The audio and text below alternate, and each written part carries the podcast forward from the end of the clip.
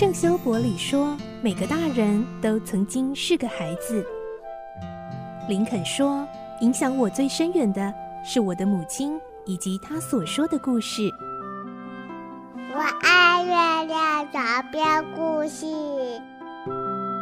晚安，月亮床边故事。小青姐姐邀请每一位大孩子、小孩子一起听故事，不管多忙，也要和你一起听故事。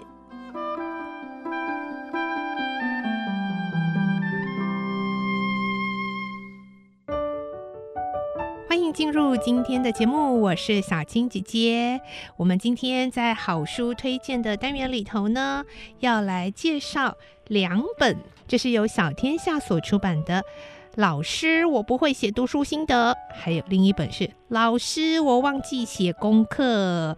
哇，听到孩子们、同学这样子说出这样的话，家长们、老师们会怎么接招呢？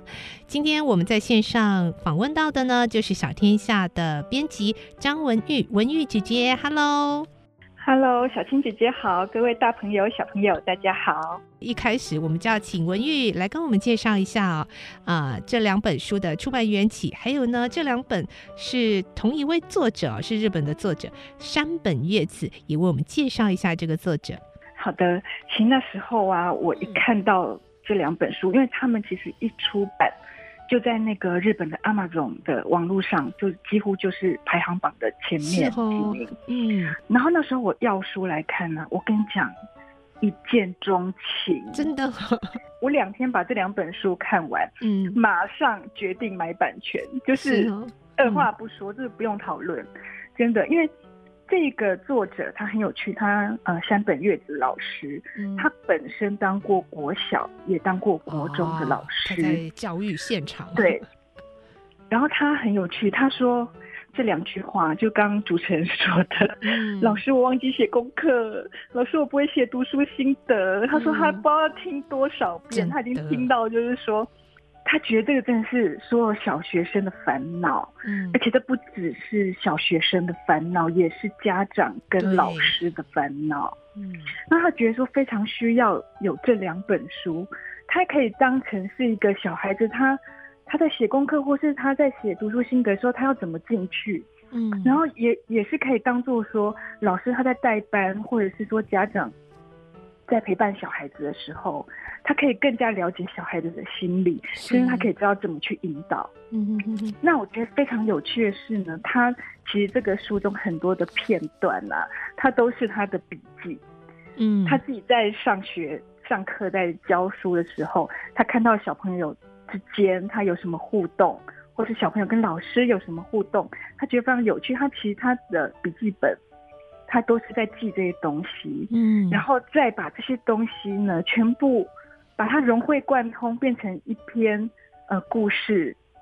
啊、呃，我觉得真的是你你一看你就知道说，哎呀，那是真就是小学生他们会发生的事情，是真的。对，尤其呢，每次到了这种暑假寒假的时候，都有读书心得要写，然后在家里的爸爸妈妈每次问他们啊，你读书心得写了没？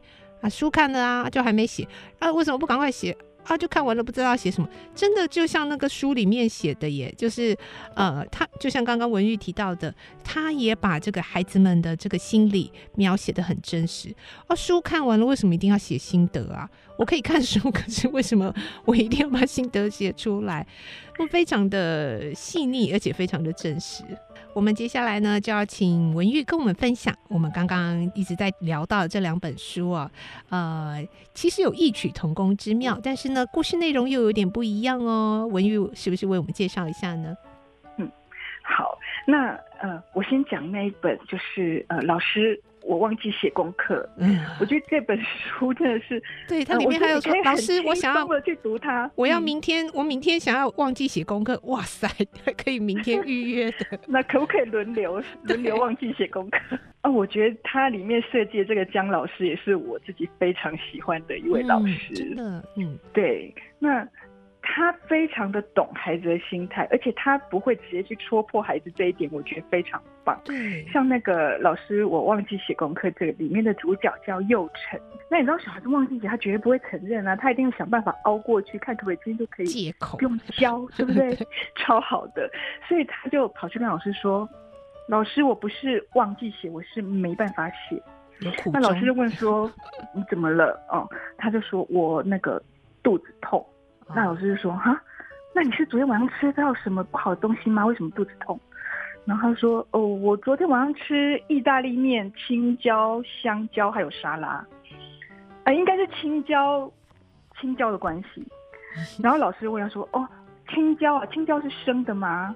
他就说：“哦，青椒煮熟了。”然后自己就 圆圆不下去，就说：“那那是香蕉，香蕉是生的。”然后老师就说：“哦，这样香蕉生的，所以吃坏肚子。”所以以后你吃香蕉的时候，你应该要把香蕉煮熟再吃。我觉得你要很认真的对待小孩子的每个问题。嗯、对，可是你知道小孩子他会开始觉得说，老师该不会是，该不会已经发现我是说谎了吧？因为实在太好笑了，他就跟老师说：“哦，那个我妈妈也肚子痛，而且她痛到今天早上。”都没有办法煮早餐，所以早餐我还要自己起来煮，所以我就那个没办法写功课。结果没想到就被同学吐槽说那个 被揭穿。我明明看到你妈在遛狗，就整个大戳穿。然后我觉得张老师这边处理的非常好，他就说，其实啊，不是说不能说谎。但说谎不能被拆穿，对，这这一点真的非常妙。而且呢，你说的谎要让人家听了心情很愉快，不可以有人死掉，也不可以有人生病，而且人家就算发现你在骗人，还是会很开心的哈哈大笑，这样才可以。对，然后就这样子，整个几乎全班轮一遍，超好玩，都都轮过，不用写功课。是是，然后到最后其实有一个非常精彩，就是老师也忘记出功课了。对呀、啊，我觉得大家可以自己去看。我觉得老师那个故事，我真的觉得超赞的。嗯 嗯，那接下来第二本这个啊，老师我不会写读书心得，是不是也为我们分享一下呢？我觉得他的这一个发展也是很有趣。对，这个是那个他他的主角是一个女生叫瑞佳，嗯，然后呢，就是刚刚我们有讲过，她就是不会写读书心得，嗯、然后她很可爱哦，她为了不写读书心得就耍奸诈，她她有一次她看了一本书叫《鸵鸟树》，她就哭了，那她其实是一个还蛮感性的孩子，嗯、那她哭了以后，她就不晓得，她她把那个。鸵鸟树那一本书，从头从头第一个字一直抄到最后一个字，然后呢，他抄完了以后，他还是不知道他要怎么写他的读书心得。然后他姐姐看了以后就说，指着他的眼泪就说：“这个，这不就是你的读书心得了吗？”嗯，然后他说：“对耶，因为你看你你感动了，你哭了嘛，那其实就是你的心得，对不对？就是你很感动，所以他就跑去跟老师说。”那这个姜老师真的超可爱的，他就跟他讲说：“好吧，那这次就算你教读书心得，但是下次不可以。”嗯，所以他到他到第二个学期的时候，他就真的不能赖啦，因为其实我觉得姜老师也很厉害，嗯，他也没有说马上就就呃拒绝这个孩子，或者是说马上就不不收他的作业，嗯、他收了，但是他给他下、嗯、下一个规定，就是不可以 再做这种事。嗯。这个瑞佳他就想说，糟糕了，那这次这统一教不能再用啦，那他到底要怎么办呢？然后他就去问他的好朋友小倩，那他小他就问他说，那你到底写什么？小倩就说，他写了一本那个小狐狸阿全的故事，那那个故事就是最后阿全被主角射射杀就死掉，然后就很可怜这样，所以他说他的整篇读书心得都写。阿全死掉了好可怜，然后然后什么什么的好可怜，然后最后都是好可怜。然后他想说，嗯，我这个很像也不能再不能拿来教瑞佳什么好的读书心得写法。然后他就想到说，啊，他妈妈有告诉他说，就是呢，有时候你要把自己想象成那个故事中的主角，然后用故事中的主角的心情，你就会知道说，哦。你这个读你读了这个故事会有什么样子的心得？就是你要让自己，嗯，换位到那个主角的心情去。但是瑞佳就想说，可我不会呀，我真不会。为什么我会是那只小狐狸呢？我又不是狐狸，我怎么知道狐狸的心情呢？所以他就他就卡在这边，他没有办法。嗯，去他可以读一个书，他很感动，可是他就是没有没有办法写出那个心得。